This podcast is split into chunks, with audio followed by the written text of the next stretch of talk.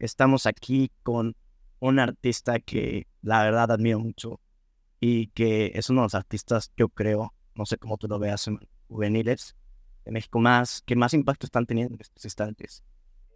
Creo que mucha gente que nos sigue ya lo conocerá, es Román de Castro, un artista plástico que la verdad ya no sé, no sé qué, o sea, no sé cómo presentarte más. Adelante. Así está perfecto, güey. Sí, está perfecto. Muchas gracias por invitarme. Este, la verdad es que es algo que estamos buscando desde hace bastante tiempo. Queríamos este, tener un artista que consideramos muy impactante. Nos gusta tu obra, que una, una colaboración que hiciste. Y, y lo que queremos preguntar al principio es, cuéntanos eh, por qué nosotros hemos notado que hay una como mucha vulnerabilidad en tu obra. Es una obra que me acuerdo de una, eh, de una frase de Charles Bukowski que decía, pues los intelectuales dicen cosas complejas, un artista dice cosas complejas de la manera simple. Creo que es lo que tú haces. Creo que es lo que yo, yo, yo pienso de, lo, de tu trabajo. Eh, me sorprende mucho lo directo que es y la forma tan simple que, que, se lo, que lo puedes decir, ¿sabes? Porque eso es una habilidad, eso es arte, porque yo no puedo, yo realmente, yo escribo algo y digo, chingada, nadie me lo va a entender.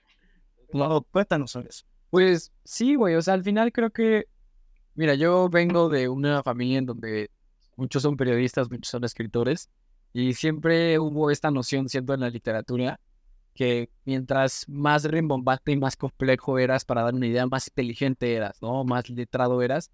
Pero a mí eso siempre me pareció bastante alejado de la realidad. O sea, el mundo ya es lo suficientemente complejo, inentendible por sí solo, ¿sabes? O sea, mientras yo más fácil pueda decir lo que siento y más fácil tú me entiendas, entonces ambas partes estamos ganando mejor.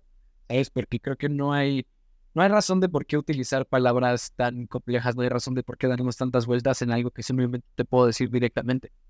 Yo lo veo así, o sea, que mientras, o sea, mientras más directo y a la cabeza seas, mejor llega.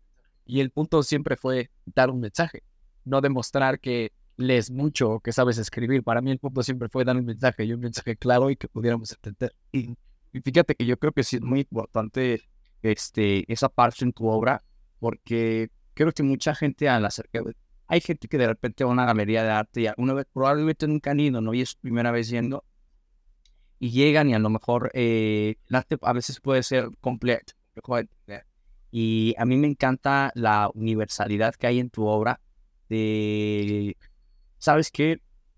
Es un mensaje directo y es un mensaje que te llega y es una manera de comunicarte directamente con quien lo está viendo y de reflejar tus pensamientos y creo que eso también le da muchísima apertura a la gente que a lo mejor tiene un poco de miedo a acercarse al mundo del arte, ¿no? Porque dice, mira, por yo no lo entiendo, o a lo mejor es que yo no sé de qué movimiento sea y creo que tú estás rompiendo y estás innovando Sí, o sea, yo creo que justo hay mucho este miedo hacia la idea de la galería, el cubo blanco, justo esta idea como de que el arte no es para todos, ¿no? Que el arte pinta esta línea y solo puede ser entendido por un grupo específico de personas. Incluso a mí me ha tocado que hay gente que desestima lo que yo hago porque dice como de, no, pues es que esto es ilustración, ¿no? Es que esto está muy ilustrativo y siento que justo ya hay que quitar esa idea y ese estigma de que el arte es purista todavía y de que el arte tiene que ser, por ejemplo, es como si todavía dijéramos, güey, es que el arte tiene que ser religioso. No, güey, eso murió hace siglos, ¿sabes? O sea, y que la gente siga pensando que tiene que haber ciertas reglas, simplemente encasilla algo tan grande, porque para mí, el, o sea, el arte es un concepto tan potente que si lo sacas en una conversación a la mesa, o sea, si alguien pregunta qué es arte, es como si preguntara si alguien cree en Dios. Es un, es, es, un, es un tema tan vasto, es un tema tan personal, es un tema tan eh, emocional, que al final no podemos encasillarlo, no podemos encasillar lo que es arte entonces sí creo que es importante que quitemos ya estas ideas que tenemos de que el arte se tiene que ver de cierta forma o tiene que ser de cierta forma. Esta, es, sí, este pedo purista de, o sea, tienes que usar estas pinturas, esta técnica, tienes que saber usar tu sombra, tienes que saber hacer ciertas cosas cuando eso ya sería seguirnos engañando al respecto de algo que está evolucionando día a día. El arte no es lo mismo, no es lo mismo el arte de hoy que el que fue incluso ayer. Sigue cambiando y el arte de mañana ya va a ser diferente del que estamos aplicando hoy. Entonces, y fíjate que tocas un tema muy interesante que gusta mucho, es que este, la, la espiritualidad del arte. Yo creo que antes el arte exactamente se utilizaba para reflejar temas religiosos, pero siempre abarcó en el ser humano esta parte espiritual, emocional, como trascendental. Como dices, el arte es algo muy grande. creo, y creo lo mismo, y creo que, que tu obra, este, cuando ves tus imágenes y las palabras que dices, eh, es imposible no sentirse tocado lo estás hablando, es imposible no sentir eh, alguna, que, que toca una fibra tuya muy Y creo que, y creo que eso es el otro tema que queríamos tocar, es la vulnerabilidad de tu obra. Creo que está muy presente, creo que eso le habla a una nueva generación que está abierta a sentir, a no cerrarse a las emociones. Creo que eso es algo muy importante. Y, para mí en lo personal, tu obra refleja mucho la voz de una generación eh, en estos instantes, al menos en México. Sí, o sea, creo que al final eh, es complicado, pero todo es político, ¿sabes? En el sentido de que, o sea, Nina Simón lo decía muy bien, me lo platicaba con mi papá hace poco de esto, y, ella decía en su documental, que si no lo han visto, lo recomiendo mucho, en el que se llama What Happened ella decía que el arte tiene que reflejar la situación en la que, el contexto social en el que se está desarrollando ese mismo arte, Porque hay un artista que me gusta muchísimo que se llama Jimmy Durham, y él decía que ser un activista político y ser un artista es lo mismo, solo que cada quien tiene armas diferentes. O sea, sí tiene que haber un reflejo de tu sociedad, sí tiene que haber un reflejo de tu contexto, de tu bagaje, de tu interseccionalidad, de cómo creces. Si ahorita, yo lo, a mí, por ejemplo, en cuanto a mi arte me, me relaciono mucho con temas de salud mental. Y creo que es porque esos son los tiempos en los que estamos viviendo. O sea, hay, hay mucha, o sea, está muy polarizado todo este tema de tenemos que estar bien aquí arriba para poder estar bien aquí abajo, para poder estar bien hacia afuera. Entonces, sí, o sea, creo que esa vulnerabilidad viene desde el hecho en el que yo me desarrollo en este contexto social, en el que yo he sufrido depresión, tengo ansiedad, eh, conozco mucha gente que también padece de muchas cosas. Entonces, al final, si yo no intento comunicar lo que yo y otras personas estamos sintiendo, entonces creo que estoy fracasando de alguna forma. Para mí, el arte tiene que ser un servicio social, o sea, ¿qué tan diferente es el artista del bombero? Yo estoy en servicio de una comunidad, no en sentido de complacerle, sino en un sentido de que si puedo y está en mis posibilidades, ¿por qué no voy a ayudar? ¿Por qué no voy a dar mensaje? ¿Por qué no voy a intentar aligerar la carga y el peso de lo que es estar aquí ahora? Ahora, de acuerdo con todo lo que hemos estado charlando durante este momento, ¿te considera qué tan importante crees para un artista eh, el que sea romper con todo lo establecido? Y, y, para ti como persona, porque creo que estás rompiendo con todo lo que se ha establecido en el mundo del arte, de todo lo que conocemos, y, no solamente conoces, sino con los temas que tocas, también estás rompiendo las reglas de, de la sociedad que era, eh, si te sientes mal como persona, pues no puedes hablar de ello, ¿no? Es un signo de debilidad. O estás triste, pues no te sientas triste, porque si te sientes triste, eh, no te puedes sentir triste. Creo que tú estás rompiendo con todo eso. Eh, tanto en la técnica de arte que, que utilizas en, en todas tus obras que logras crear, tanto en los temas que estás tocando. Sí, o sea, creo que o sea, romper las reglas se vale. Yo sí soy partidario de que para poder romper las reglas primero hay que saber seguirlas. Porque incluso, y voy a usar comillas porque creo que no hay cosas buenas y malas dentro del ámbito del arte. no hay arte malo y no hay arte bueno. Pero sí creo que eh, tiene mucho más valor escoger hacer las cosas mal que solo saber hacerlas mal. Tiene mucho más valor decir, voy a romper las reglas, a decir, no las sé seguir y por eso las rompo constantemente. Pero sí, existe esta, estas delimitaciones que simplemente tenemos que traspasar, ¿no? O sea, no podemos seguir jugando a lo mismo todo el tiempo.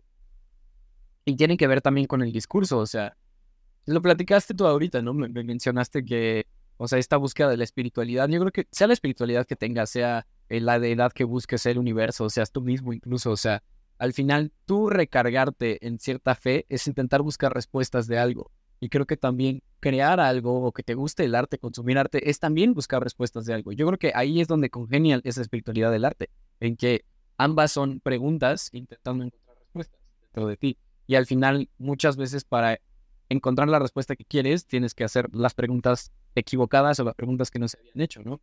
Puede ser una pregunta tan sencilla como, güey, ¿cómo te sientes? ¿Sabes? Y muchas veces esa es la pregunta más difícil. Cierto, y y, y, tú, y la verdad es que es algo muy, cuando, cuando yo te descubrí como artista, me impresionó mucho lo, lo coincidente que es con lo que está sucediendo como sociedad. Como tú decías, la importancia del arte, yo creo, entonces, el conectar con una comunidad, ¿no? El conectar, transmitir algo, como dices, no es el, el, motor principal, porque hay muchos artistas con los que hemos platicado que, y igual es tu caso de que yo hago mi arte, o sea, pensando en mí, si en egoísta, pero justo que cuando estás haciendo tu arte, pensando a ti, siendo auténtico contigo mismo, es más, dicen, es más fácil conectar ya entregas el arte, lo publicas. En casos de los artistas eh, o los músicos, no dicen, escribe una canción pensando en y es tan bonito conectar con personas que digan, wow, tu canción me salvó. Y lo mismo yo creo que te ha pasado a ti como visual que, y como creador, yo creo, este, que, que dices, yo escribo esto y hay una persona que haya conectado contigo que te escriba, Omar, te me sentir de esta manera. Y yo creo que es bien padre cuando estás siendo genuino, auténtico y digas, cool que puedas conectar con todas estas personas que nunca imaginé. No es lo que te digo. Que la siguiente pregunta. ¿Te imaginabas que ibas a tener el impacto que has tenido cuando empezaste a Twitter? No, jamás. O sea, para mí todo esto es muy nuevo en el sentido de que, pues sí, o sea, tú lo dijiste, no suena muy egoísta, pero sí, hay mucha gente que me escribe como de, oye, esto me ayudó muchísimo, oye, esto me salvó y al final yo pienso como de, me da mucho gusto, pero para mí eso es daño colateral. O sea, yo estaba intentando salvarme a mí. Si en ese proceso yo te ayudé a ti a salvarte a ti mismo, qué mejor. ¿Sabes? Pero sí, al final para mí eh, todo esto fue daño colateral de algo que yo quería hacer para yo sentirme bien conmigo mismo. O sea, todo lo que yo hago empezó como un ejercicio personal de depuración, de decir, güey, necesito así, necesito hacer algo con ello. Ya si la gente se empezó a sentir identificada, si empezó mi trabajo a llegar a muchos lados, fue daño colateral de algo que me parece súper importante, que es la honestidad como artista. O sea, el arte honesto se nota, güey. Cuando tú estás siendo honesto a ti mismo y cuando tú estás creando algo a partir de un sincerarte, se nota. O sea, el arte mentiroso es como, es como un cuerpo en el río que quieres eh, deshacerte de él. Eventualmente flota. Eventualmente sale a la luz, güey, que no estás diciendo lo que tú crees de verdad. O sea, creo que algo que también ayudó mucho a que mi trabajo eh, se expandiera a esta velocidad y a esta magnitud fue que yo jamás quise pretender sentir algo, simplemente son cosas por las que yo estoy pasando, son cosas que yo pienso, que yo siento, y si hay alguien allá afuera que puede conectar con ello, pues entonces ya es un efecto secundario de yo haberme tomado mi propia medicina. Y qué cool, qué cool que, que haya sucedido eso. Algo que me pone a pensar es que yo no sé, no estoy en situación, pero cuando te empezaste a dar cuenta de que, ok, esto está creciendo de una manera que no.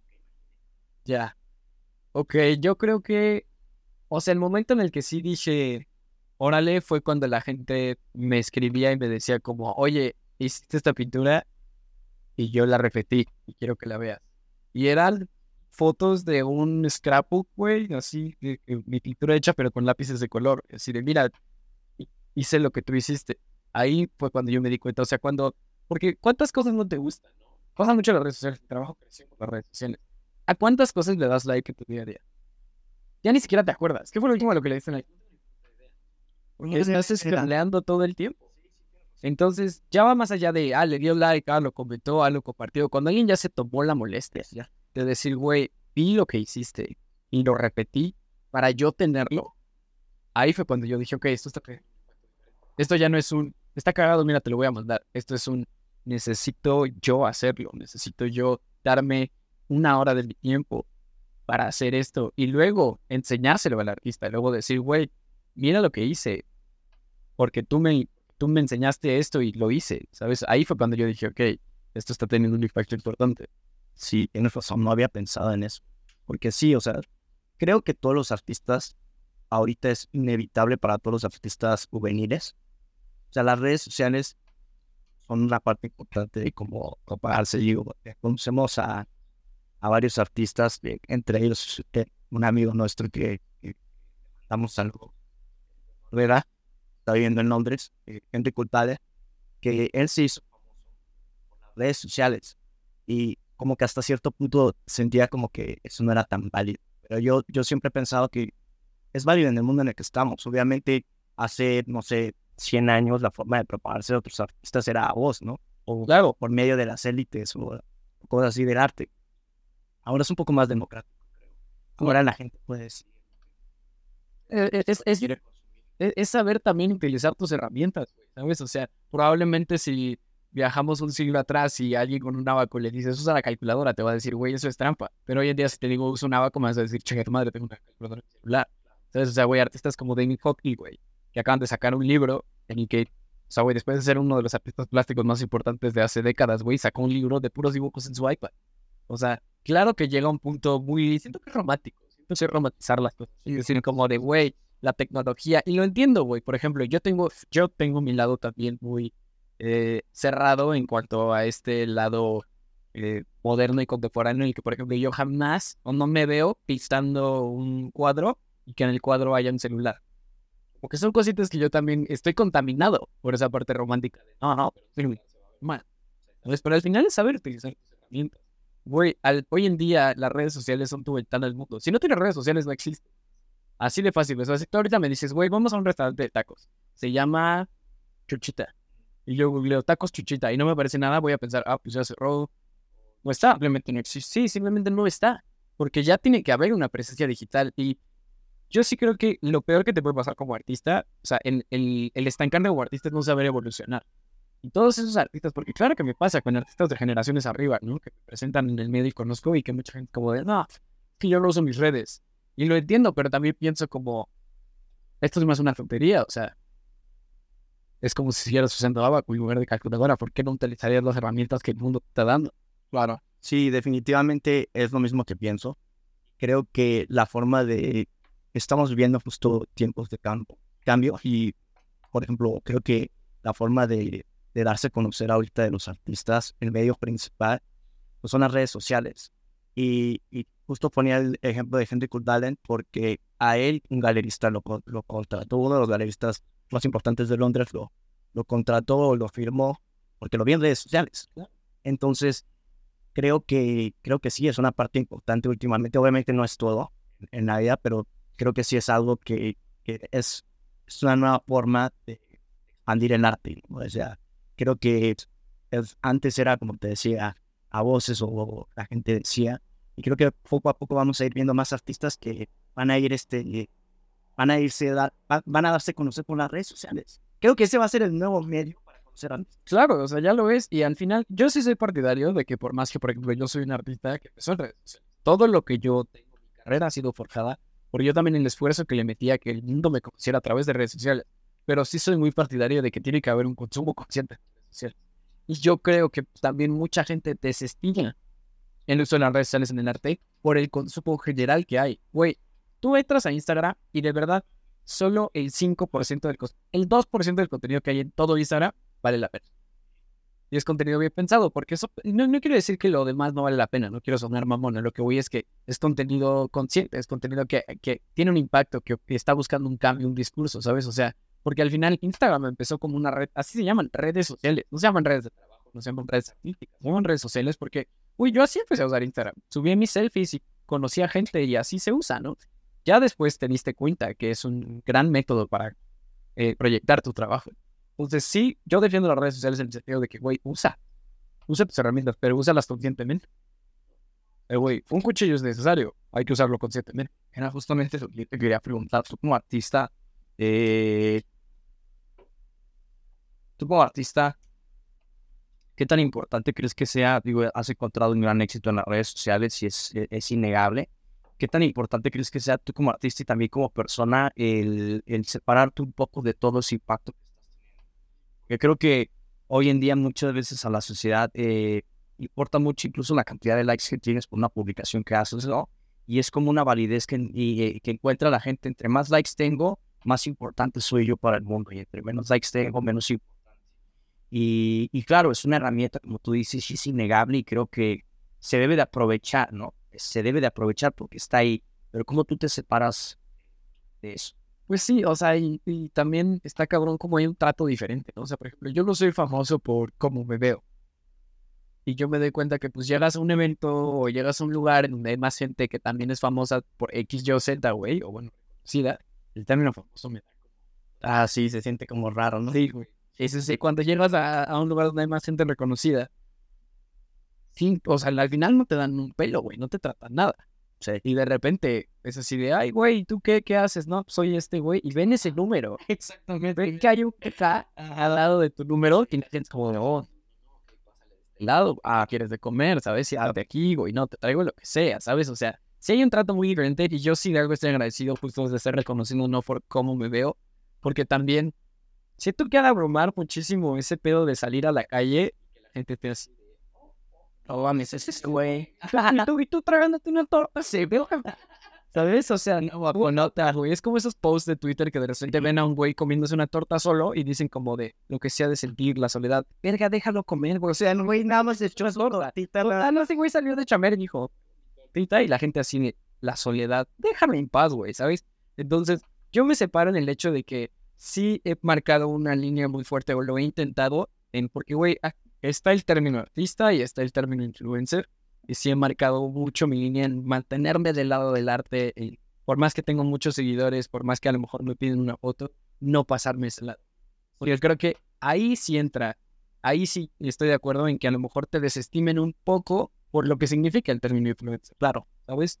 Entonces sí, así yo intento separarme, como decir, no, no voy a caer en la tentación de todo lo que me da este lado por seguir chambeando el lado que yo quiero. Claro, definitivamente. Y creo que sí, es, es algo que últimamente también vivimos épocas muy locas. Bueno, yo creo que el, término influencer creo que se está eh, produciendo en TikTok una contracultura. ¿Sabes? Como, ¿quién quiere ser influencer, no? O sea, ya estamos hartos de, de, la, de lo artificial, de lo falso que quiere hacer el influencer, ¿no? Y se ponen de moda eh, en, este, de repente las fotos eh, borrosas, las fotos reales, o me encanta el contenido de TikTok. Yo soy muy fan de TikTok porque es real, o sea, es contenido no súper estético. Es como literal una persona tomó una foto de algo que se le hizo bello y a diferencia de Instagram, que es como todo perfecto, es como no tiene que estar perfecto y eso lo hace más bello todavía, ¿no? Entonces creo que sí, o sea, yo creo que también he pensado como, sí, definitivamente ser influencer ahorita, nadie quiere ser eso y creo que tú no lo eres en ese caso. Pero sí también pienso como, por ejemplo, está con uno de Kanye Reeves, apenas que salió un video, no sé si lo viste. Eh, no, no.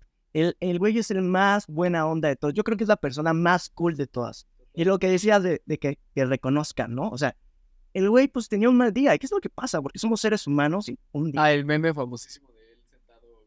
No, no, no. Eh, lo, le piden un autógrafo. Ah, ok. Le piden un autógrafo. Lo estaban grabando. Lo estaban grabando y lo agarraron en un mal momento. Y respondió mal. Dijo, ya, de, o sea, Barró, y lamentó el marcador a la persona, pero... Pero lo que digo es de que es una, es una labor muy, muy, yo creo que también la fama es algo muy cabrón, es algo que tiene muy poca gente puede como tolerar, porque si no, no creo que sea, yo al menos como soy, para como, como tengo ansiedad, o sea, digo, si la gente no me dejara ni siquiera estar solo dos minutos, es como, no, no, no lo tolerarías, me, me, me, me me provocaría mucha ansiedad. Justo por eso digo que estoy agradecido de no ser reconocido por cómo me veo, güey. Yo tampoco podría. Si te vas al, estás domingo crudo en el súper y alguien se te acerca a chingar, pues, o sea, no avientas una pluma ni... Pero sí dices como de, güey, me llevo el tren. Yo solo quiero irme a mi casa con esta marucha. Sí, no, y es que aparte, o sea, te pasa algo mal, o sea, tienes esos días malos donde literal, no sé, como no Sí, o sea, que no, él te manda la chingada y vas caminando y ya tienes ganas de llorar. Y de repente llega él y te dice, oye, regálame una foto y con los ojos todos cristalinos. Digo, ay, va a sí. Es que, ¿sabes cuál es el pedo? Que endiosamos a estas personas. Sí, sí. O sea, incluso cuando las ves en la, en, voy a entrecomillar, en la vida real. Sí. Ves a estas personas y dices, ahí está, existe. Claro que existe, güey. Ese güey también va al súper. Ese güey también limpia la caca de su gato. Sí, sí. ¿Sabes? O sea, al final tenemos que dejar de endiosar a las personalidades de las redes sociales como si estuvieran un escalón arriba, como si no fueran normales. Claro. O sea, también son personas que simplemente quieren vivir su vida y por X, Y o Z terminaron siendo muy reconocidos. Es, es eso. Y creo que, eh, creo que tienes toda, toda la razón, pero es una naturaleza humana que tendemos siempre a mitificar. Claro, güey. Sí, creo que me contaba ayer en una plática a, a, a Emanuel de que está siempre el artista, pero está la idea del artista, de lo que eres. Es una, realizamos todo. Ajá, es como un mito detrás de ti. Y tú eres una persona y luego ya alguien creó toda una... Es como cuando tienes tu, tu, tu, crush, tu crush. Es como lo tienes tan idealizado y luego te das cuenta que es un ser humano como tú y es como, ok, ya, ya, ya entendí, ¿no? Pero es creo que una naturaleza humana. Y, y ya para seguir al otro tema, creo que hay mucho eh, Emanuel percibe que, que, hay mucha conexión con e, En tu obra, eh, a mí algo de lo que más me llama la atención y algo que me maravilla por completo es que cada vez que, y volvemos al mismo tema, no veo posts en Instagram y he tenido la fortuna de ver tus obras en vivo, Recuerdo la primera vez que te conocí, este, mi hermano me llevó a Anomalía en una exposición que hiciste. Recuerdo que subí las escaleras, entré en un cuarto y, y vi una cama, vi una almohada, algunas frases, y abrí algunos muebles, tenían este, ciertas frases y no pude evitar más que devolverme o, o regresar a mi yo de pequeño. Claro. Eh, y, y, y era algo completamente inevitable y, y sentía yo que cada vez que leía algo no lo estaba leyendo el Emanuel de 27 años, lo estaba leyendo el Emanuel de 7, 8 años y era como una manera también de regresar a, a mi auténtico yo. Sí, es que en algún punto te pierdes, si te encuentras, y te vuelves a perder, y te vuelves a encontrar, y de eso se trata mucho la vida.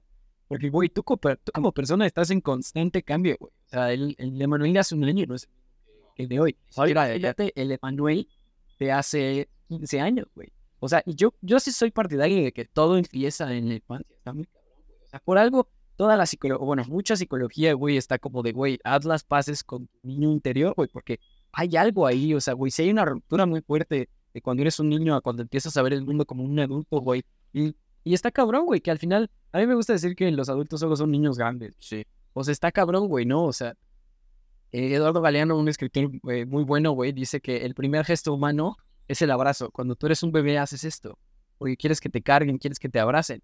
Y que hay, hay un estudio que dice que mucha gente, cuando está a punto de morir, alza los brazos. Quiere alcanzar algo, quieres abrazar algo, güey. Te vuelves un niño otra vez, güey. También algo que me, que me tripea mucho, que estaba pensando el otro día, es que a los niños les aplaudimos mucho los gestos. Ya dice, ya dice nada, ya, güey, eso. Como de despídete. Y cuando el bebé hace esto, güey, se despidió. Porque al final, lo primero que aprendes es a decir hola y adiós, porque la vida se trata de decir hola y adiós.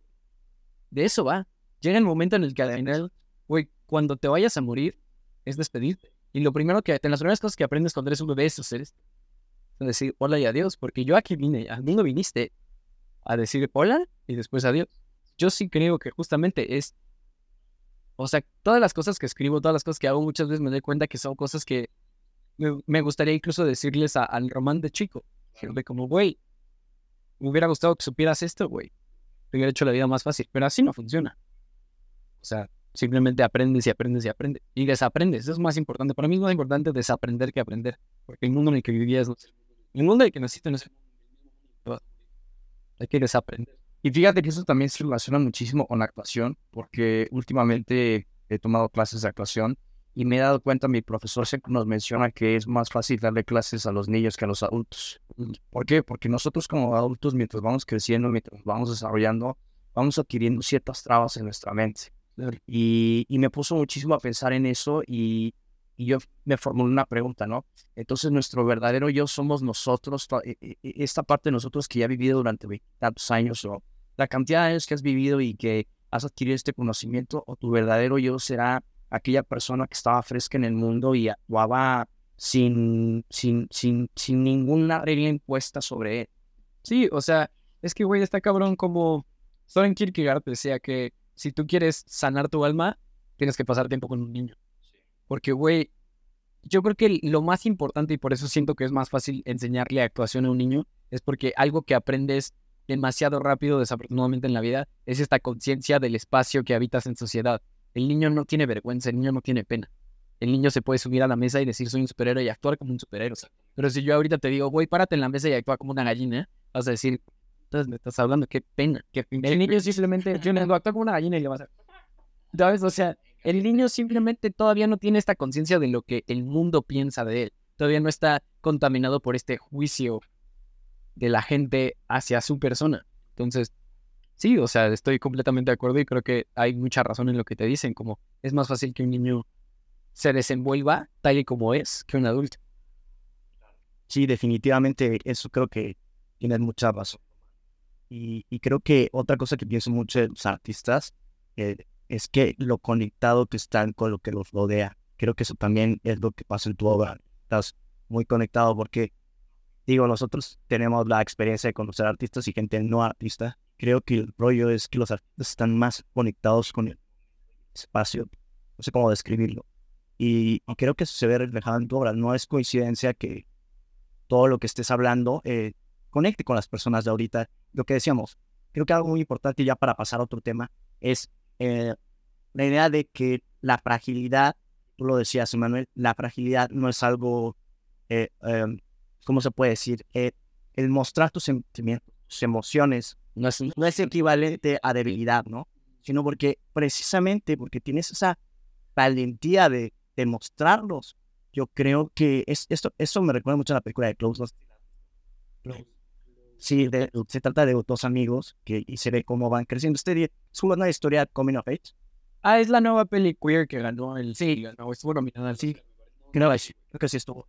Nada, entonces, es coming of age, ¿sabes? Entonces, esta idea de que eres niño, estás en tu estado, como decía eh, algunos filósofos, tu estado de naturaleza, sin que la sociedad estuviera este, permeándote, y luego de repente vas creciendo, ¿no? Y él, yo, yo lo veo como una amistad idílica, que está de, dos personajes que se van interconectando, que para ellos es amor puro, que no tiene una etiqueta, y van yendo a la prepa, salen como de, esa, de ese Edén en el que vivía, van a la prepa o a la secundaria creo que es, y empiezan a etiquetarlos, ¿no? O sea, como las mujeres y los amigos que tenían empiezan, ¿y ustedes qué son?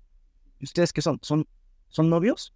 Y se puede ver que uno, el protagonista, que no me acuerdo el nombre ahorita, empieza a sentir como esa presión social, o sea, empieza como a separarse de su amigo.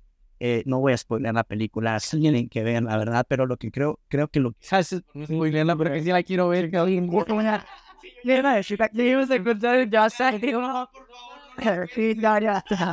Pero creo que lo que habla mucho esa película es como, como este, tu niño va cambiando a lo largo del tiempo y cómo eh, socialmente para los hombres, y eso sí lo pienso, y, que para los hombres eh, nuestra manera de, crecer es a veces ruda desde nuestras estructuras sociales, ¿sabes? Y que también nos, nos afectan, o sea, indirectamente nos termina afectando esta idea de que tú como hombre no puedes tener sentimientos ni expresar emociones. Tú tienes que ser duro y estar preparado para ir a la guerra.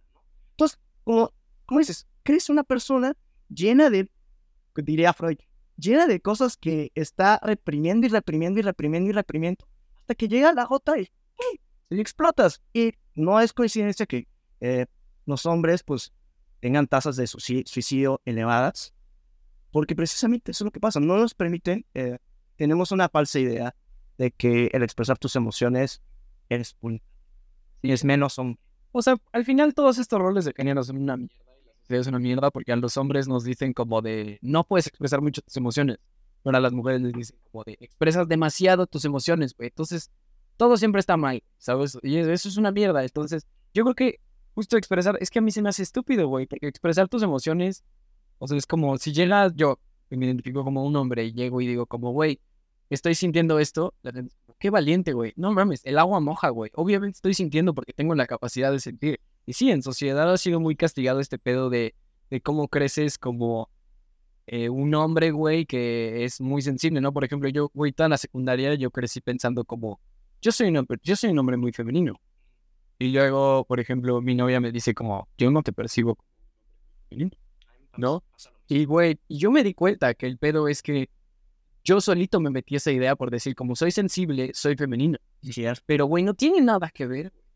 Gracias al final, esto de los roles de género es un tema súper importante, es un tema súper vasto, güey. Es como la misma pregunta. ¿Qué es el arte? ¿Qué en días? Roles de género, verga, la mesa se va a volver loca, güey, ¿sabes? Y entonces, yo lo único que puedo decir es que siento que al final sentir es una capacidad humana y no deberíamos aplaudir sentir porque es como si yo te aplaudiera poder, eh, no sé, güey, parpadear. Respirar. Ah, total, güey. O sea, puedes. Si estás aquí, si estás vivo y respiras, entonces puedes sentir, güey. Entonces, ¿por qué el agua moja, güey? Definitivamente sí, yo sí creo que es un mensaje muy importante para todas las personas que nos escuchan, porque yo vengo de, de, una parte del, del, país en donde si te sientes mal y tienes ganas de llorar, luego luego llegan tus amigos o, o tu familia, ¿no? Eh, que llegan y te dicen, no, sabes que no puedes estar llorando, eso es lo que haría una, una mujer. Y un hombre siempre debe mantenerse fuerte y un hombre no debe llorar y es como que, oye, pero acaba de fallecer, no sé, mi abuelita, ¿no? Y me siento muy mal porque le extraño, quisiera que estuviera al lado de mí y tengo ganas de llorar porque las emociones se están manifestando en mí y es una manera de expresar que le extraño. Es una manera de expresar y es como que no, no puedes llorar ni siquiera. ¿Por qué no? Para mí, uno de los artistas jóvenes más importantes ahorita del país, por lo que está haciendo en su discurso también, eh, porque también es del, del norte del país, es Ed Maverick. Y se había castigado tan cabrón, güey. O sea, se le dio mierda en redes sociales incluso, güey. Y es este chavito, güey, que para mí es un genio. Para mí es un genio y, y su álbum Eduardo a mí genuinamente me salvó la vida. Yo muchas veces estuve en depresión absoluta y yo escuchaba ese disco y decía, qué bueno que este cabrón hizo esto, gracias Ed Mowry. Y creo que su labor es tan importante porque justo es un güey que viene de este lugar tan segregado como puede ser el norte del país, Chihuahua en específico. Ah, ¿qué tal, güey? Entonces yo lo, solo me gustaría decir que voy shout out a, a, Ed Maverick porque me parece que es un güey que rompió barreras. Y su música me, me hace, güey, nada más de acordarme, o sea, me da así chills. Sí, definitivamente que, sí, las redes sociales lo trataron muy mal y yo nunca entendía el por qué, pero bueno, ya sabes cómo es este mundo. Y, y lo otro que te queremos ya pasar a temas más, menos eh, filosóficos, más tranquilos, más relajados. Oye, este, y aparte de Ed Maverick, que ya, ya lo mencionaste, cuéntanos un poquito más de cuáles crees que son los artistas juveniles que, que, que están llamando la atención, que dices, la gente debería de conocer o debería de, de saber más, lo, lo, aquí en mexicanos emergentes. Mexicanos emergentes. Pues voy hablando de música. Una de mis bandas favoritas se llama Diles que no me maten. Ah, o el coito de, de Rufo. Y, y, es esta banda como de improv jazz con, es, con speak, con spoken word, como con poesía, güey. Eh, el cantante, que es quien escribe todo, se llama Jonás. Y a mí me parece que, güey, Diles que no me maten es ahorita una banda que está también.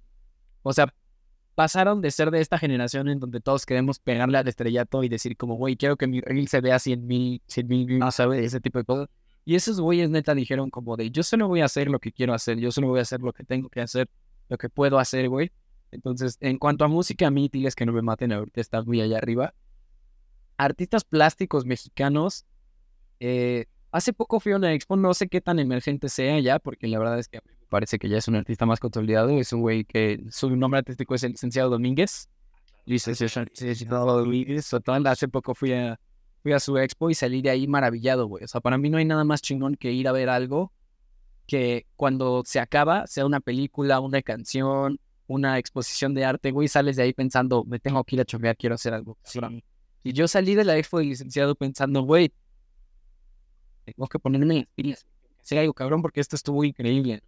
Eh, hay otro artista que me gusta mucho que se llama Pedro Azam, colabora mucho con una marca de ropa que también es mexicana y está muy chida, que son los hermanos Kuborik. Y Pedro Azama está, se metió mucho como el arte objeto, empezó como con diseño arquitectónico y luego se pasó como el arte objeto y al diseño como de, eh, sí, como de instalación. Trabaja mucho con piedras, que también me parece que está muy chingón. Eh, pues eso, eso es lo que ahorita me viene a la cabeza. La verdad, lo que más consumo en el mundo de música.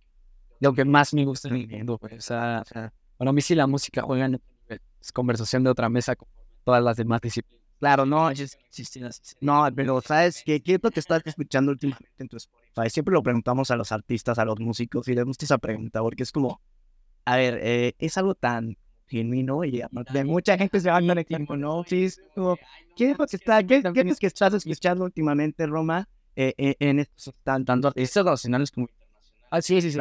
Pues mira, güey, nacional y que también, no, no, no sé si le puedo decir emergente, juvenil, sí, pero eh, he estado escuchando mucho el último álbum de Nesquik, que se llama Roy. Y, güey, también está muy chido. Y creo que también lo, la labor que está haciendo ese güey eh, está muy chingona porque justo también habla mucho desde sus emociones.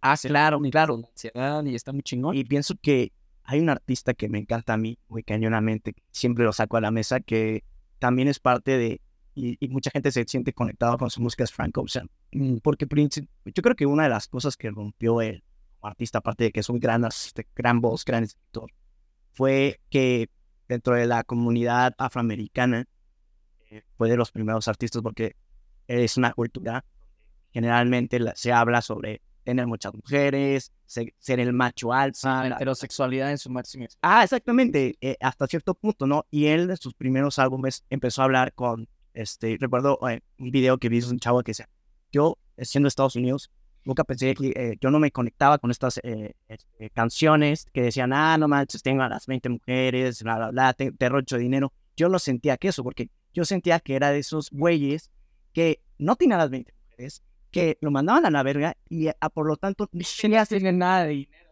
y que no tiene nada de dinero, pero, güey, lo que digo es de que, ¿dónde quedaba mi espacio, no? Y entonces empiezan a encontrar, como tú decías, eh, en este artista que tiene el álbum de Roy, que creo que algunos lo han llegado a comparar un poquito con Frank Ocean mexicano. Entonces, este, creo que, creo que parte de eso es esta idea de empezar a cantar sobre temas donde no el hombre es, el hombre no es como el macho alfa y, es este hombre que hey, nos rompieron el corazón, ¿no? Hay otro artista que me gusta mucho que últimamente estaba escuchando, que es eh, mexicano americano y es este Danny Lux. Oh, en total, güey. Y, sí, su porrito, Güey, esa rola no, es que esa es la solamente tengo una pregunta para ti, Román. ¿Es mejor amar y perder o jamás saber amar? Híjole, no, amar y perder, güey.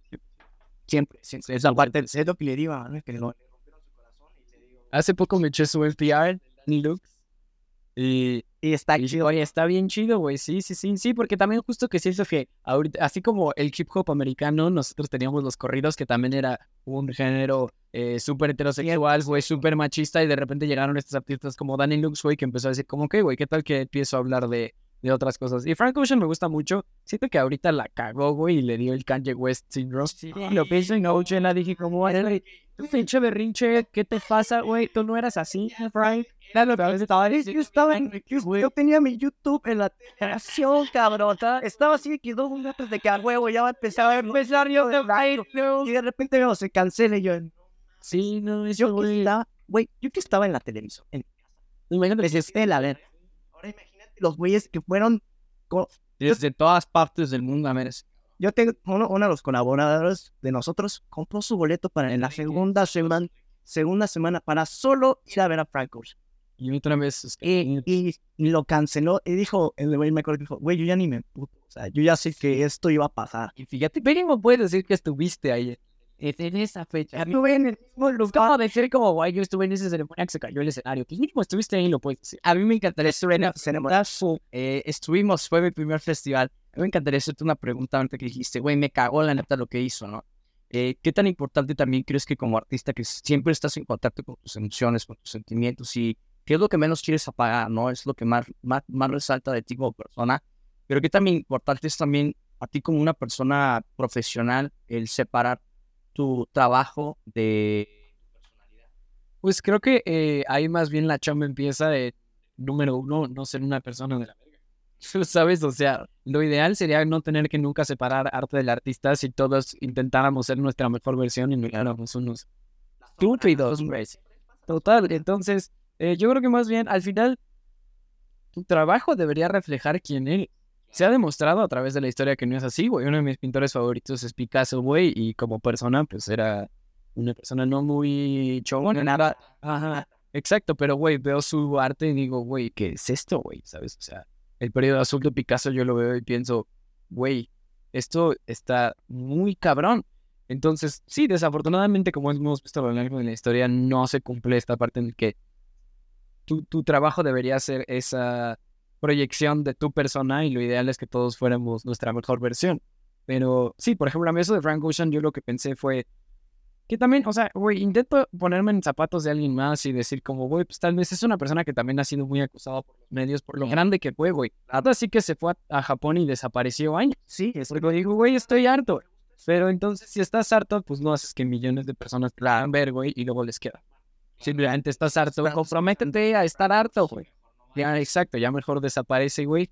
Pero y el día que quieras aparecer, pues, todo parece de la mejor Y, güey, para mí hay un artista que me gusta muchísimo, güey, que yo siento que él corrió para que Frank Ocean volara, que es Marvin Gaye.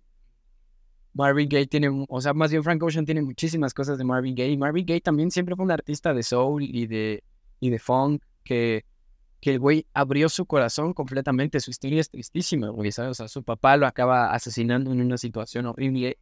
Pero ese güey, yo sí creo que era un ángel enviado, güey. O sea, escuchas lo que dice, escuchas de lo que habla. Y es de lo que hablábamos, de proyectar tu contexto social en tu arte, ¿no? O sea, ese güey hablaba mucho sobre la guerra, porque el güey hizo música en boom en los 70s y en los 80s. Entonces, eh, pues sí, yo creo que lo ideal sería que todos intentáramos ser nuestra mejor versión para proyectar eso. Pero es que yo pienso esto, eh, creo que sí está de moda pensar que, que no sé por qué últimamente está como esta eh, moralidad de, de decir, también a la derecha, pero también a las personas, de que tú tienes que ser eh, una persona que nunca se va a equivocar. ¿Entiendes? Y, so- y yo también estoy partidario. O, ojalá y fuéramos personas que nunca nos equivocamos. Yo de verdad he hecho cosas en mi vida de las cuales me arrepiento. Todo. Pero obviamente viéndome el pasado, entiendo que no sabía lo que sé ahora y que gracias a ese error que hice en mi vida, lo, yo creo que lo más importante es cambiar. Para mí, pienso que el infierno es cuando no puedes cambiar. No es que existan demonios, es que no puedas cambiar como persona. Ese es el- mi infierno, infierno como existencial, ¿sabes? Ok. Pero lo que digo es como, se está muy de moda como decir, ah, Frida Kahlo no era perso- buena persona, ¿no? Por decir un nombre. Pues claro que no, o sea, si vas en la vida de una persona viendo cómo, eh, con una lupa minuciosa, viendo qué hizo bien, qué hizo mal, vas a encontrar que hizo cosas malas. ¿Por qué? Porque esos somos los seres humanos, nos equivocamos y aprendemos. Y cuando aprendemos, crecemos. Y eso es la parte importante de equivocarte. Creo que cuando te equivocas como ser humano, creces eso es lo importante, el crecimiento. Obviamente tiene que tener, obviamente no estoy diciendo, ah, no manches, eh, es algo muy... Equivócate y sigue siendo una mierda. toda- No, lo que estoy diciendo es, hay que entender el contexto de donde vivían esos artistas. No podemos juzgar por los valores actuales artistas que vivían hace 60 años, ¿sabes? O sea, las cosas que pensamos ahorita, probablemente en 100 años en adelante van a decir, ¿cómo pensaban así? Eran bárbaros. No hemos llegado a ese desarrollo eh, moral que probablemente se tenga en el futuro. Y creo que gente que dice, "Mira, a mí la verdad, eh, creo que no me gusta mucho, tampoco creo que lo tengas que ignorar, eh, que, que las personas o ciertos artistas que admiro fueron personas horribles. Digo, pues bueno, ahí tienes un ejemplo de Rafael, ¿no? Que una mala persona, por lo que se dice en la historia, o de Caravaggio, que también fue muy- era una persona que creo que ya para terminar este tema, me gusta mucho una obra que se me olvidó el nombre, eh, donde está la cabeza de Sansón y la está cortando, ¿no? Y la, la, la, la interpretación es que la cabeza no es la de Sansón, es su cabeza, porque él mismo decía, "Estoy cagando, o sea, y la, y la espada que tiene es la espada de, creo que de, le- eh, de- de- del Vaticano, del Papa, no, probablemente me estoy equivocando, sobre la espada, y es un, un símbolo de que él sabía que se había equivocado, porque en ese momento de su vida no estaba bien, y que entendía, pero también comprendía que la había quedado y, y lo trataba de señalar, así me siento, así es como me siento, no me siento ser humano. No soy el héroe, no soy David, soy Sansón. Y eso creo que es muy cabrón admitirlo. Yo creo que al final, pues sí, o sea, todos nos vamos a equivocar, todos nos hemos equivocado, todos nos estamos equivocando. Y para mí, uno de los grandes pensadores que ha dado el mundo es Anthony Bourdain. Y mientras más crezco, mientras más crezco, más me doy cuenta de lo, de lo, de lo cerca que está, y si no es que juegan el mismo juego, la comida y el arte. Sí. ¿Sabes? Yo soy una persona que para mí la comida es importantísima, güey, sí. Porque la comida también como el arte representa una expresión, representa un lenguaje, representa emociones.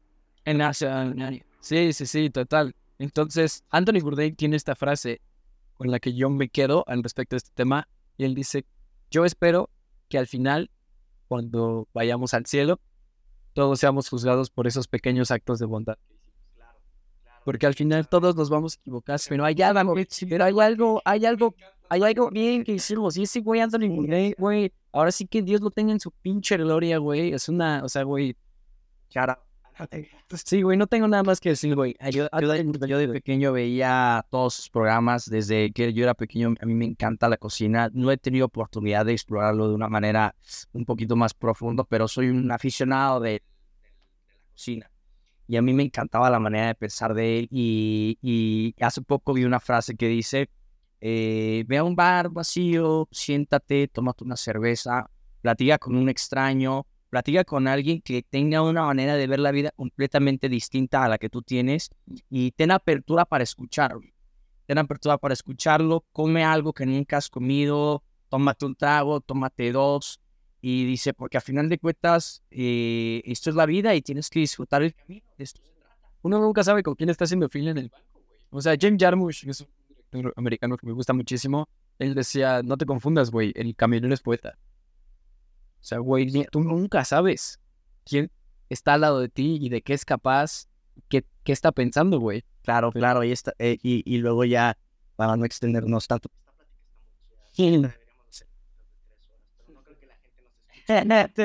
Güey, estás siendo muy optimista si quieres que la gente siga. Por favor, si alguien siga, sepan que vamos a hablar. El siguiente tema que queremos es que sabemos que a Román le gusta mucho el cine. Entonces queremos hablar sobre eh, algunas de las películas favoritas de este año y a las que podría poner. Y también de terror, porque, porque estamos en el...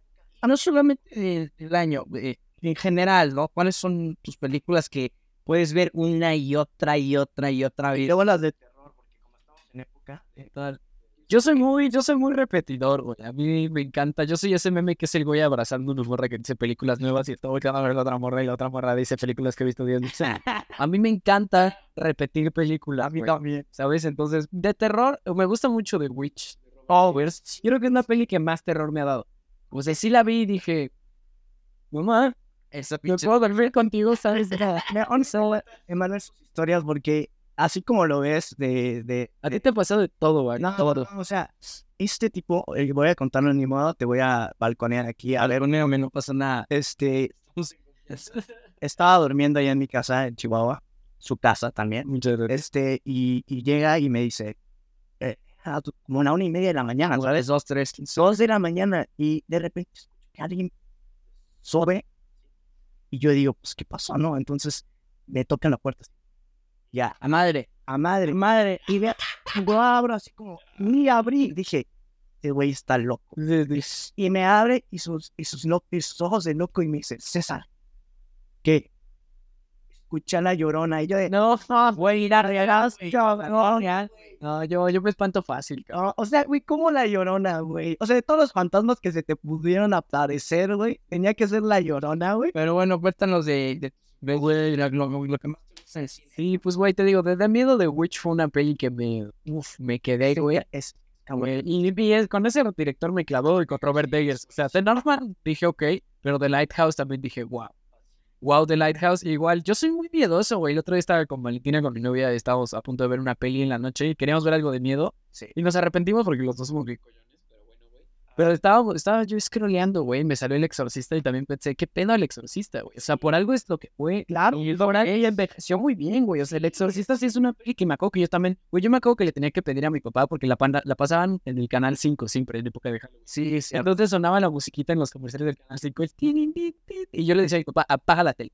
No puedo escuchar la musiquita del Exorcista, güey. De miedo también el, el Exorcista. Me acuerdo que también cuando la vi sí dije, ok, esto es de lo que todo el mundo está hablando y entiendo. Eso es. Exacto, pero- Entiendo por qué ha generado todo esto, ¿no? pero los, no sé cómo decirlo, porque tal, igual y tú sabes más de cine que yo, yo soy solo un aficionado, pero em, la cinematografía de, lo- no sé, ciertos lugares donde está pasando el exorcista y creo que la imagen icónica eh, donde está el padre y está a punto de entrar a la casa. a entrar a la casa, que es la portada, esa imagen, esa, sí, o sea, es una obra de arte. O sea, lejos de quitarle todo lo que envuelve el terror de eso, o sea, la historia es buena, la narrativa es buena, no solo es jumpscare, o sea, tiene algo que yo sí la veo, la he visto muy seguido y siempre la trato como de analizar porque luego me, tra me trauma un poquito. Es como, ¿qué tiene esta película que lo hace tan, como, tan válida todavía en este tiempo? Es ¿sabes? que, ¿Sabes qué es cabrón, güey? Yo soy partidario de las cosas orgánicas en el arte, es decir, la, mientras me- yo sí siento que sí hay que intentar hacer cosas que sean de verdad, no tanto cosas digitales. Y por ejemplo, hay un dato curioso de esa peli, del exorcista, güey, que la casa la construyeron adentro de un refrigerador industrial. Entonces, cuando tú ves que entran y como ya el demonio se le metió todo el en el frío y sale como el humo de la boca, están adentro de un refrigerador, güey a 5 grados, güey. Entonces, por eso también se genera toda esta, güey. Esa foto la tomaron en ese, por eso también se ve esta bruma, güey. O sea, sí es una realidad que, hablando de fotografía, hablando de sonido, en climas más fríos, todo cambia. Cómo registras el sonido y cómo registras la imagen cambia completamente. Entonces, El Exorcista fue lo que fue también por el inmenso esfuerzo que representó que el director dijera, ¿sabes qué, güey? Construye una casa dentro de un refri. Vamos a la vamos a vamos a irnos así, that extra mile. Entonces, güey, eh, sí, el, el Exorcista de Witch me gusta mucho. Hitchcock me gusta muchísimo también. Que no, no sé si es terror, pero sí es como el padre del terror y del suspenso.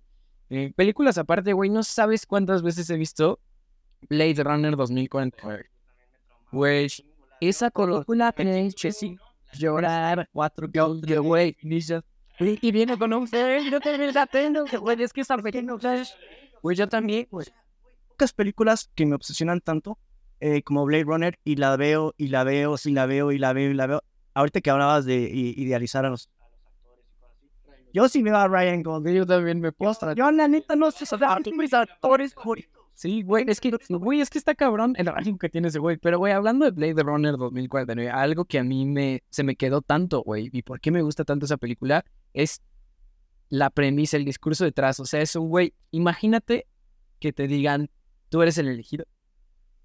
You are the chosen one, güey. Y de repente te das cuenta que eso está cabrón, güey. Porque muchas películas hablan sobre el que el elegido dándose cuenta que es el elegido. Aquí es al revés. Aquí es el elegido dándose cuenta que nunca lo fue.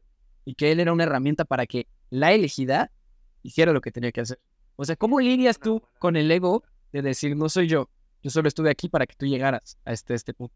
Eso que soy la barca. A mí eso pasa mucho en las películas de, de sci-fi. Siempre tiene como esta narrativa de el elegido. Porque si te vas, claro, Harry Potter es el elegido. Matrix. Matrix, Neo es el elegido. Eh, vete a cualquier película de sci-fi. Sí, sí, probablemente y Star Wars por eso también tuvo el impacto. Claro. Star Wars. Eh, al principio es el elegido, bueno, en, las, en, la, en la- en la trilogía original, que son ya las anteriores, se podría decir en orden cronológico, me encanta como Luke Skywalker siempre es el elegido, ¿no? Es la premisa de que él es el elegido, él es el elegido, y al final, al final te das cuenta de que él no era el elegido. Pero, ¿sabes? El elegido pero siempre pero- fue Anakin. ¿Y sabes qué es que los Perdón que lo, los interrumpa.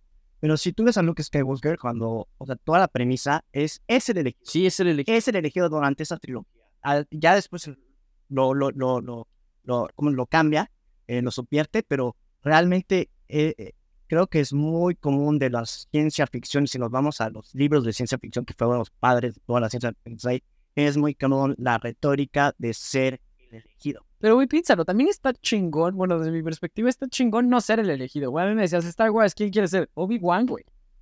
Yo quiero ser Obi-Wan, güey, el Señor de los Anillos. Nadie quiere ser Frodo. Nadie, eh, güey, nadie quiere, nadie quiere ser Frodo, güey. O sea, obviamente yo quiero ser Aragorn. güey. Te lo dices, que, güey, ¿quién eres tú, Aragorn? Yo leo el anillo, güey. Nadie decía, yo quiero ser Frodo. Exacto, había pendejos que primero decían, ¿qué va a ser Merry? Eso querían decir que, güey, está chido no ser el elegido, güey. También, ¿cuánta responsabilidad, cuánto peso, güey? Qué hueva. Sí, la neta. Y luego me pongo a pensar eso de que es como, como cuando, como los güeyes, güey, habrá güeyes que, eh, que dicen, se levantan un día y yo quiero ser el árbitro. Sí, exacto. O sea, no. Pero no, no descalifico a los árbitros, están buenos, pero me pongo a pensar ya que creció algún día diciendo, yo nací hoy con ganas de ser árbitro. O sea, está bien, necesitamos árbitros en la vida, pero lo que, lo que pienso es de Blade Runner, sí, está increíble la fotografía. Eh, creo A mí que me, encanta el sonido.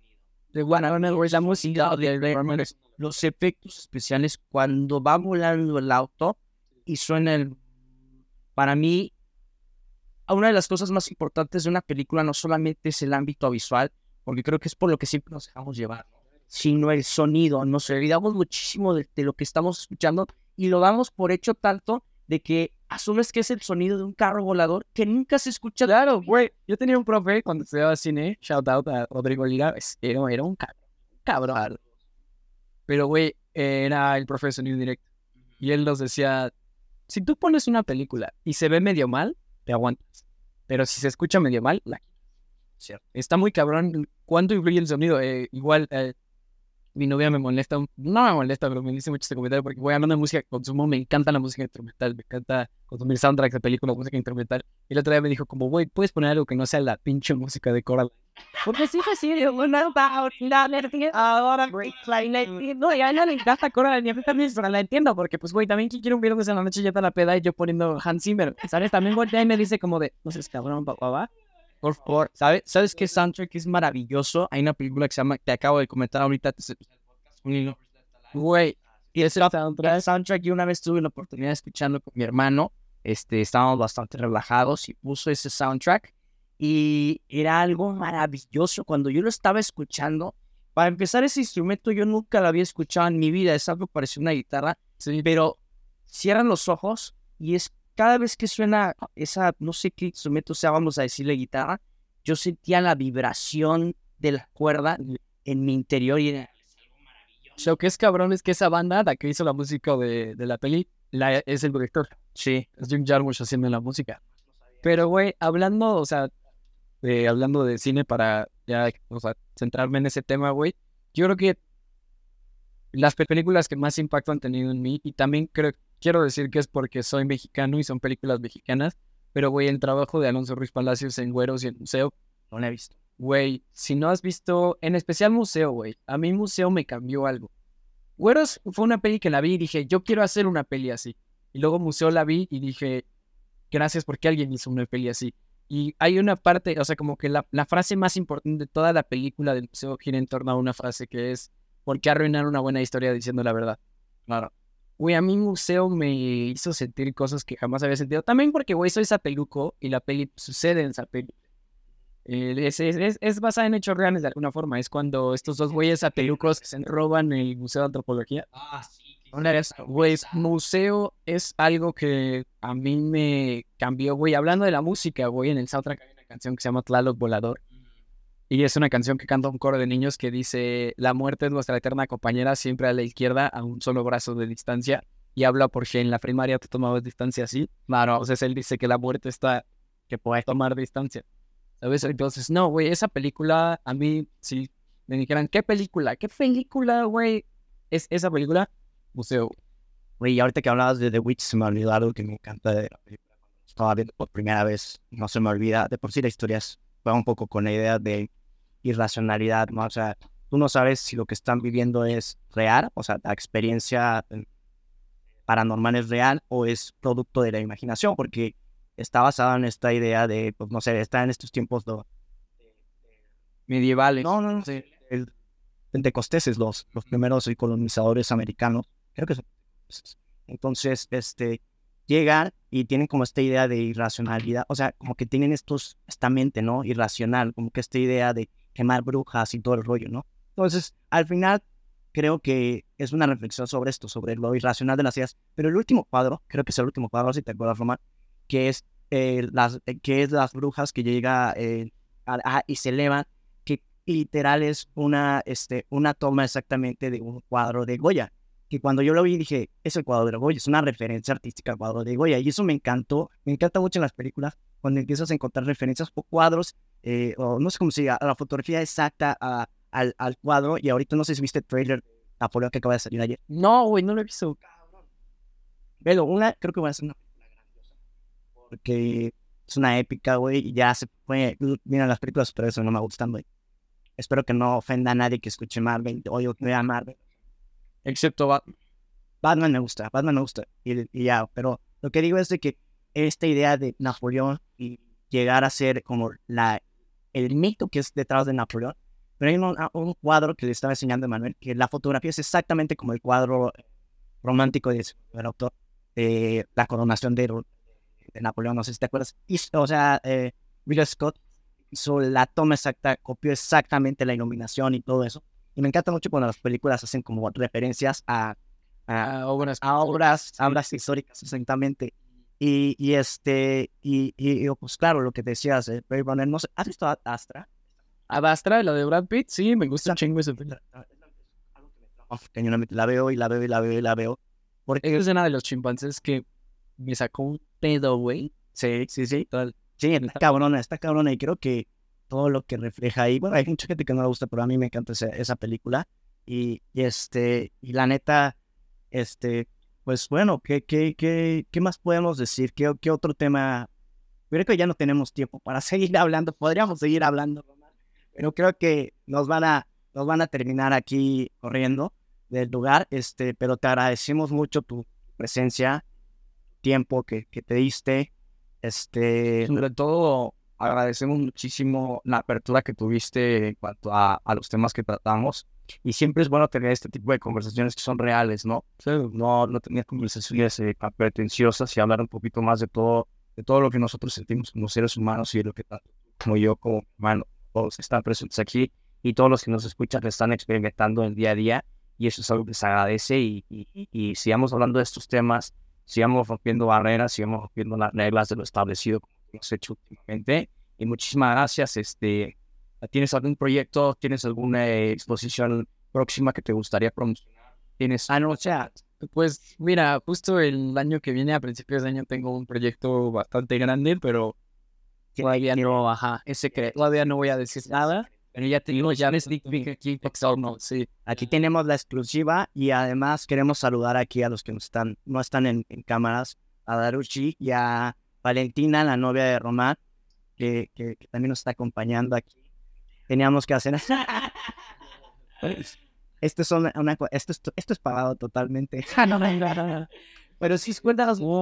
Sí, o sea, pues te digo, el próximo año tengo algo bastante importante, de lo cual me voy a abstener de hablar todavía porque prefiero... La discreción es el nombre de padre. Sanidad, nadie sepa cuál es tu plan. Ya Napoleón. En que come callado, es que come dos veces. Tal, exacto. Mira, yo... Calladote. Exactamente. Yo voy a estar muy emocionado con tus proyectos futuros. Eh, ¿Algún otro proyecto? Eh, pues ahorita está terminando una aquí en Ciudad de México. Ah, que tienen que ir a. Ajá, sí. No iba a la galería Anomalía. Y eh, ya en dos semanas, si no han ido, ahí para que le corran y para vayan Vayan, ¿vas a hacer recorrido otra vez? Para Este, decir, pues probablemente hagamos algo ahí el cierre ahorita fin de mes, fin de octubre y nos vamos todos disfrazados como chingos, ¿no? claro, ¿de qué te vas a disfrazar? Porque híjole, también, bueno, seguro este episodio va a ser después de Halloween para que nadie nos robe la idea, Ah, pero eh, Valentina y yo vamos a hacer Homero y Morticia. ah, perfecto. Oye, mi papá también se va a disfrazar con, con- Mi papá con su esposa también se van a disfrazar de eso.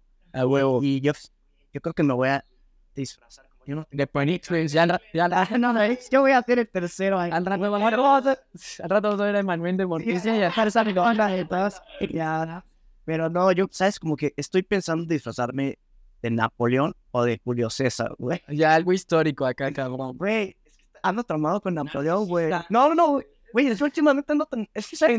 Sí pasa que como hombre y de repente te trabajas con pendejadas. Supuesto. O sea, güey, ahorita... Güey, me gusta el fútbol. Eres tu imperio romano. Imperio romano son las chivas rayadas del Guadalajara, cabrón. Arriba solamente las chivas, ¿sabes? Mi imperio romano. Híjole, Mike Tyson. Ahora ya. Ya me voy nueve por viento oreja, no sé. Güey, Mike Tyson es psicópata, güey. Mike Tyson. No puedo dejar de pensar en ello. No pienso en Mike Tyson dos, tres veces a la semana sin ningún problema. mi- Ah, bueno, mi imperio romano ahorita después de ver el documental también es David Beckham. Sí, qué pedo el David Beckham. Estaba, estaba guapo, jugaba al fútbol y se vestía chingón. ¿Y sabes por qué me encanta Mike Tyson? Porque no era atractivo, porque peleaba en una categoría completamente distinta a la que él debía de pertenecer. Él peleaba contra los más pesados y él medía solamente un 80. Digo, uno mide unos 70, pero un 80 no es considerado. Estaba loco. Eh, Sí, pero la mentalidad que él tenía de conquistador es... mara- Bueno, ya dejamos ese tema. Bueno, Imperio Romano en Napoleón últimamente, güey, y luego me obsesioné con los animales también y el espacio, güey, un tiempo. Pero bueno, ya ese es el tema, ya. Muchas gracias por haberme invitado. Sí, sí, sí. La verdad, este, pues ya, adiós. Quiero escuchar Muchísimas gracias a todos los que nos escucharon y por favor no se pierdan la exposición de Román en Anomalía. Échense una vuelta, conozcan a este gran artista. Tus redes sociales, Eh, pues me pueden encontrar en Instagram como rob.mo. Eh, creo que en TikTok me parece que igual casi no lo uso, pero, que nada, güey. pero Instagram es lo que más uso, entonces por ahí nos vemos. claro, y muchísimas gracias a todos los que nos escuchan y que tengan una excelente semana. Bye bye.